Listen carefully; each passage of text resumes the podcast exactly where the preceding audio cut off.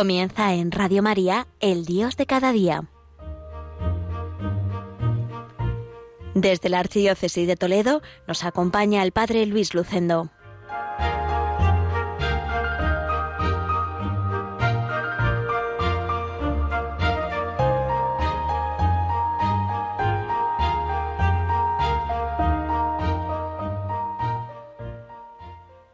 Muy queridos oyentes de Radio María, reciban todos un cordial saludo desde Villacañas en el programa El Dios de cada día. Les habla Luis Lucendo desde esta parroquia toledana, enclavada en la comarca de La Mancha.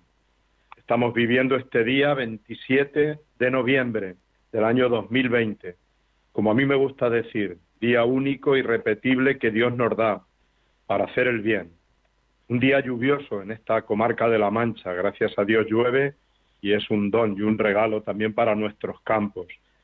A nivel de la Iglesia celebramos la memoria de la medalla milagrosa y a la Virgen nos encomendamos.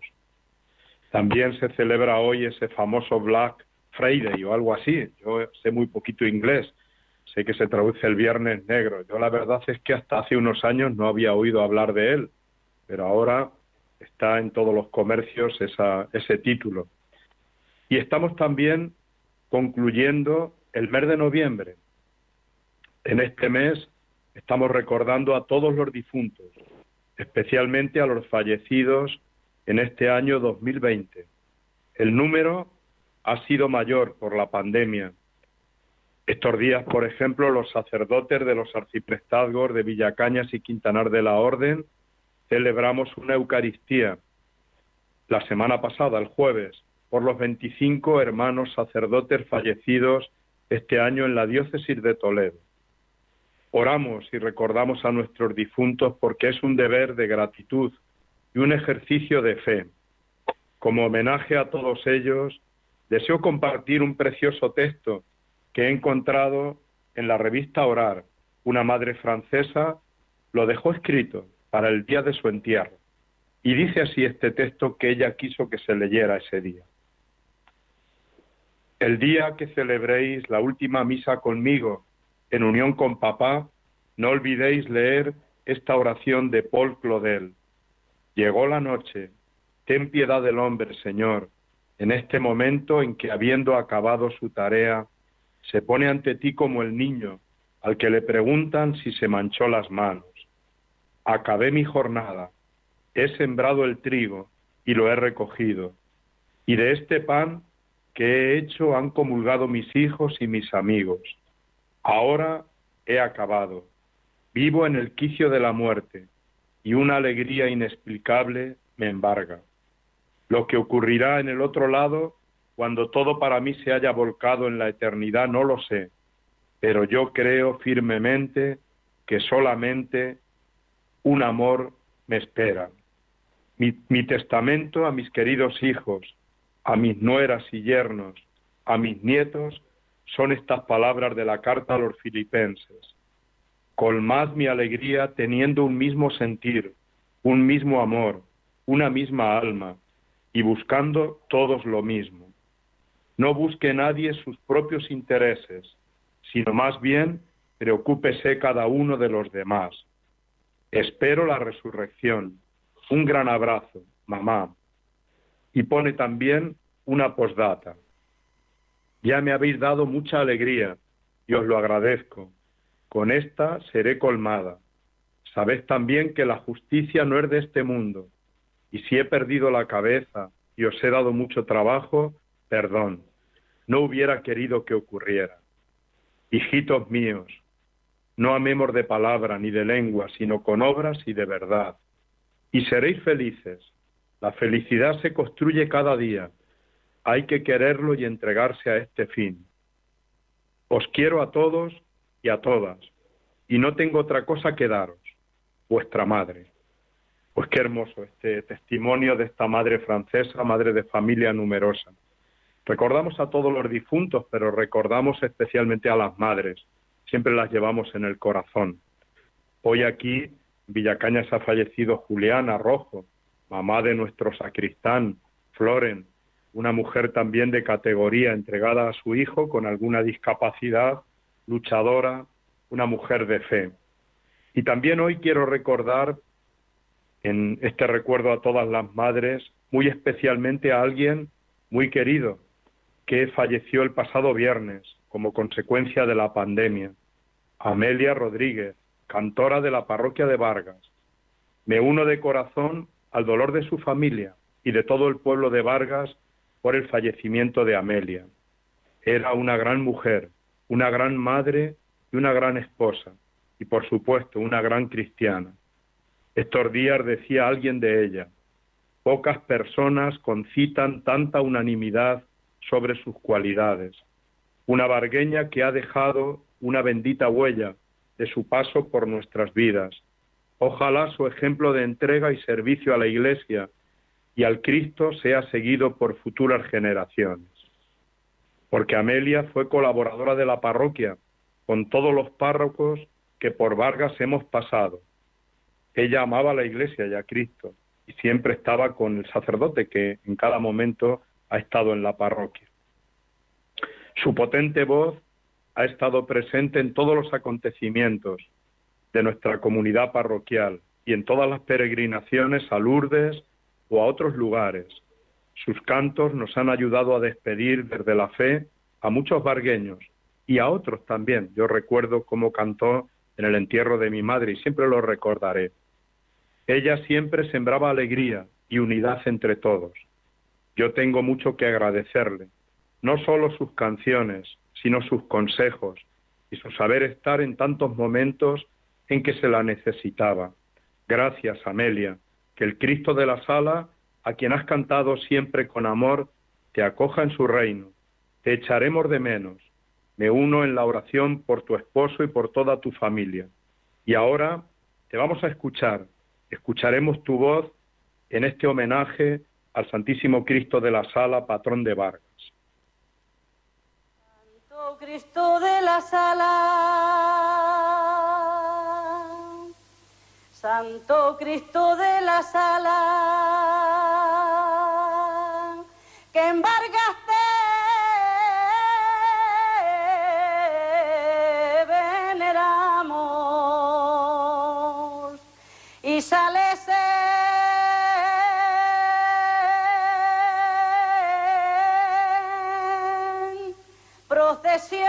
bendiciendo a los borgueños.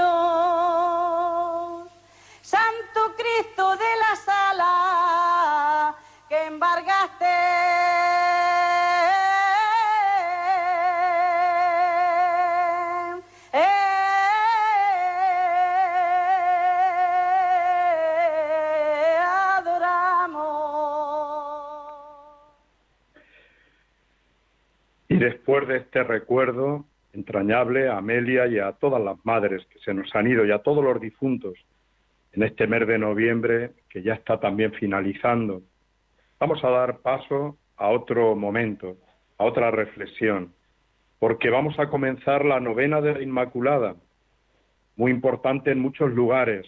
Aquí en Villacañas, la Inmaculada es mucho, nuestra madre, y tendremos la novena a partir del domingo. Nos uniremos también a la novena peregrina con motivo del jubileo de la Virgen de Guadalupe, igual que lo harán otras instituciones y parroquias de nuestra archidiócesis. Y además, hoy eh, quiero recordar que la novena a la Virgen nos tiene que ayudar a vivir el Adviento. Un refrán oriental dice, es mejor encender una luz que maldecir la oscuridad.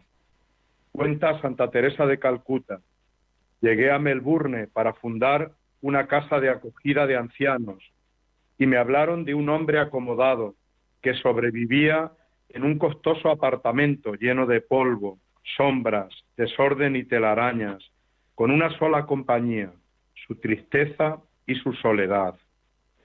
Fui a visitarlo. Me impresionó comprobar que así era, y cuando le pregunté por qué vivía así, me dijo, Nadie me quiere, Estoy solo, no le encuentro sentido a la vida. Yo le insinué que me dejara encender la luz de una hermosa lámpara que tenía en la mesita de noche, y él se negó con estas palabras. No, déjala así apagada, porque así está mi vida. Después de charlar y orar, él se abrió un tanto y yo le prometí que mis religiosas irían a visitarlo, a cuidarlo y a darle amor. Solo cuando se convenció de que eso era verdad, aceptó que yo prendiera la luz y arreglara su cuarto. Nos despedimos y muchos meses después, cuenta Madre Teresa de Calcuta, me llegó una breve nota en la que ese anciano había escrito palabras. Amiga, la luz que encendiste en mi vida sigue encendida. Estamos viviendo un tiempo complicado por la pandemia, que a veces nos llena el alma de oscuridad, pero los cristianos estamos llamados a ser luz y sal en medio del mundo.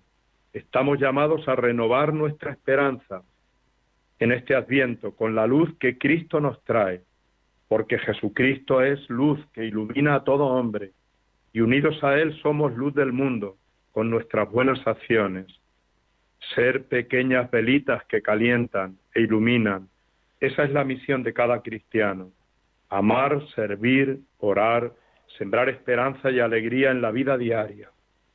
María Inmaculada nos enseña a ser luz y sal en las diversas situaciones de la vida. Sus padres, Joaquín y Ana, sus parientes, Zacarías e Isabel, su esposo José, los jóvenes novios de Caná de Galilea, los apóstoles, fueron testigos de cómo María sabía encender luz en sus vidas. Celebraremos este año 2020 las novenas y la fiesta de la Inmaculada con más sencillez, pero con el mismo amor a nuestra Virgen de la Concepción. Cumpliremos todas las medidas sanitarias, por supuesto, y encomendaremos a nuestra Madre Inmaculada, a todos los enfermos y el fin de la pandemia en España y en el mundo. Se acerca una gran fiesta de la Madre, la fiesta de María Inmaculada. Vamos a sentirnos unidos y hermanos, cogidos de su mano. Que Dios nos bendiga a todos y nuestra Madre, la Virgen Inmaculada, nos cuide. Pues vamos a hacer también una pausa. Como homenaje a María, escucharemos a Atenas en esta canción, Contigo María, contigo María queremos estar, queremos vivir esta novena de la Inmaculada, este adviento que comienza.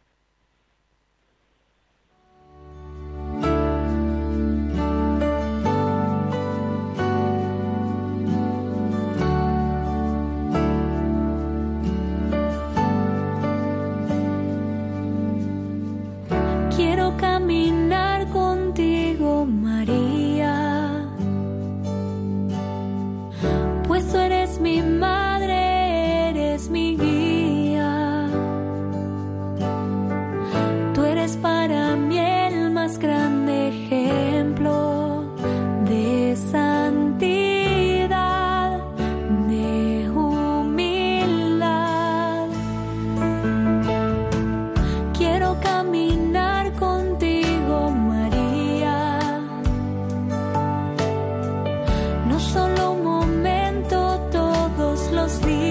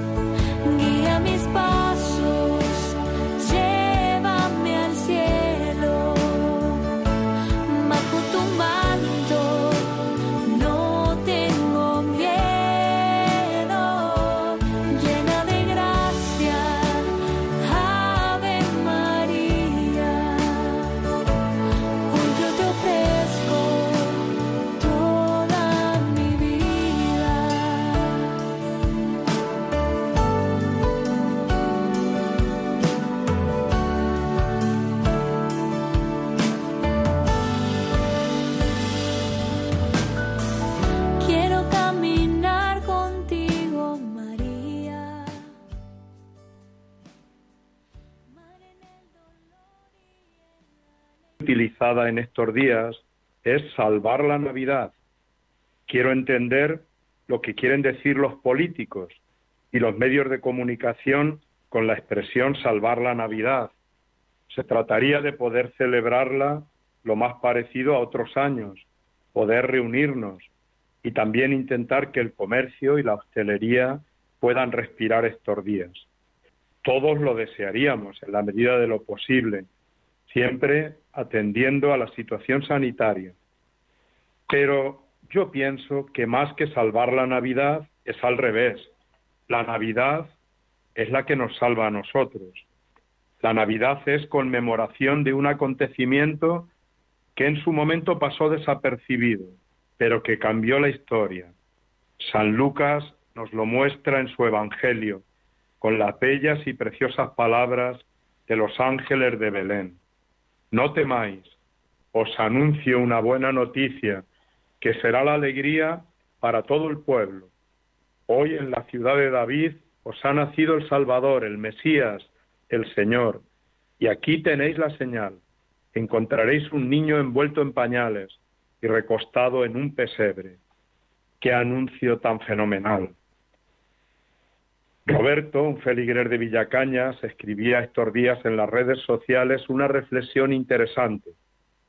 Decía él, dicen que van a quitar la Navidad, pero a mí no me la quitan, porque para mí no es solo la fiesta de un día o de una noche, de Nochebuena o de Nochevieja, porque para mí la Navidad no son solo unas vacaciones para juntarme con amigos y familiares, un tiempo de comidas y cenas, Claro que me encantaría hacerlo, pero para mí la Navidad es algo más. Es un sentimiento de amor y de esperanza para los demás. Es una alegría grande porque celebramos lo más importante para un cristiano, que es el nacimiento del niño Dios.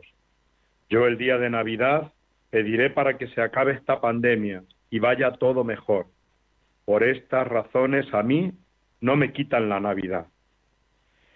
Y también el Papa Francisco sorprendió a don Javier Leoz, párroco de San Lorenzo en Pamplona, con una llamada telefónica hace unos días para felicitarle por un texto que había escrito sobre la Navidad de este año 2020, que dice así, ¿que no habrá Navidad? Claro que sí, más silenciosa y con más profundidad, más parecida a la primera en la que Jesús nació en soledad, sin muchas luces en la tierra, pero con la estrella de Belén, destellando rutas de vida en su inmensidad, sin cortejos reales colosales, pero con la humildad de sentirnos pastores y zagales buscando la verdad, sin grandes mesas y con amargas ausencias, pero con la presencia de un Dios que todo lo llenará. ¿Que no habrá Navidad? Claro que sí, sin las calles a rebosar, pero con el corazón enardecido por el que está por llegar, sin ruidos ni verbenas, reclamos ni estampidas, pero viviendo el misterio sin miedo al COVID Herodes que pretende quitarnos hasta el sueño de esperar. Habrá Navidad, porque Dios está de nuestro lado y comparte como Cristo lo hizo en un pesebre nuestra pobreza, prueba, llanto, angustia y orfandad. Habrá Navidad, porque necesitamos una luz divina en medio de tanta oscuridad. COVID-19 nunca podrá llegar al corazón ni al alma de los que en el cielo ponen su esperanza y su alto ideal. Habrá Navidad, cantaremos villancicos, Dios nacerá y nos traerá la libertad. Y aquí acaba este texto. La paradoja de la Navidad y del Evangelio entero se contiene en estas palabras. Pero para vivir bien la Navidad, comencemos por vivir bien el Adviento. Renovemos la esperanza. Yo no sé ustedes los que me escuchan, pero yo necesito el Adviento este año de una forma especial.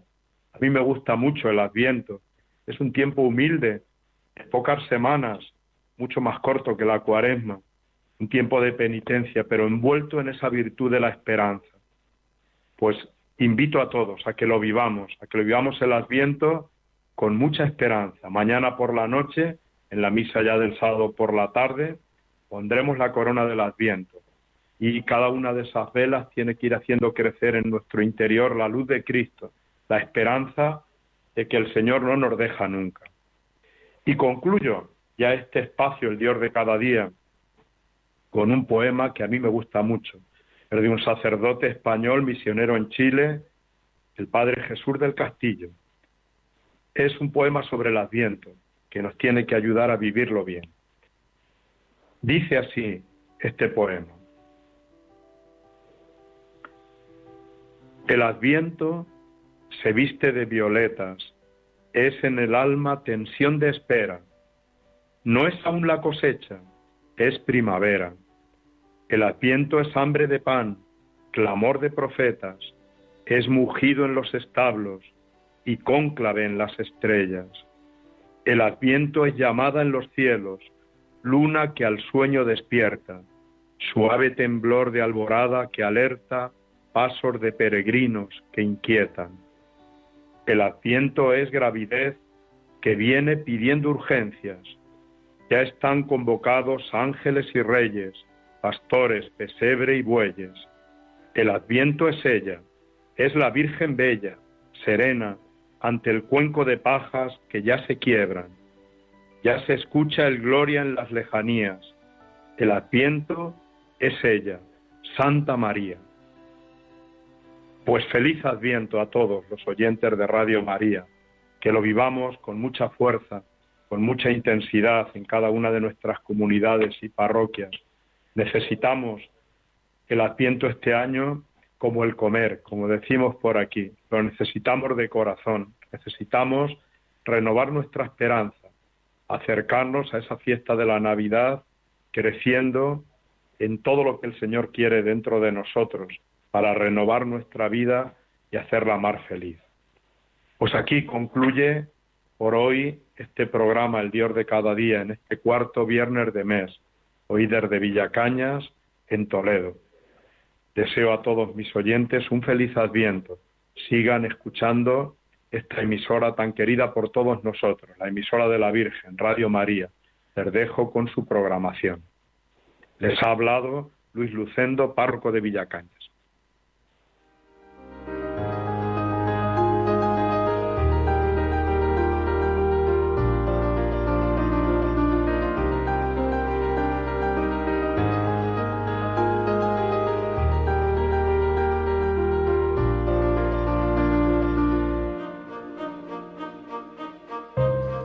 Finaliza en Radio María, El Dios de cada día, dirigido desde la Archidiócesis de Toledo por el Padre Luis Lucendo.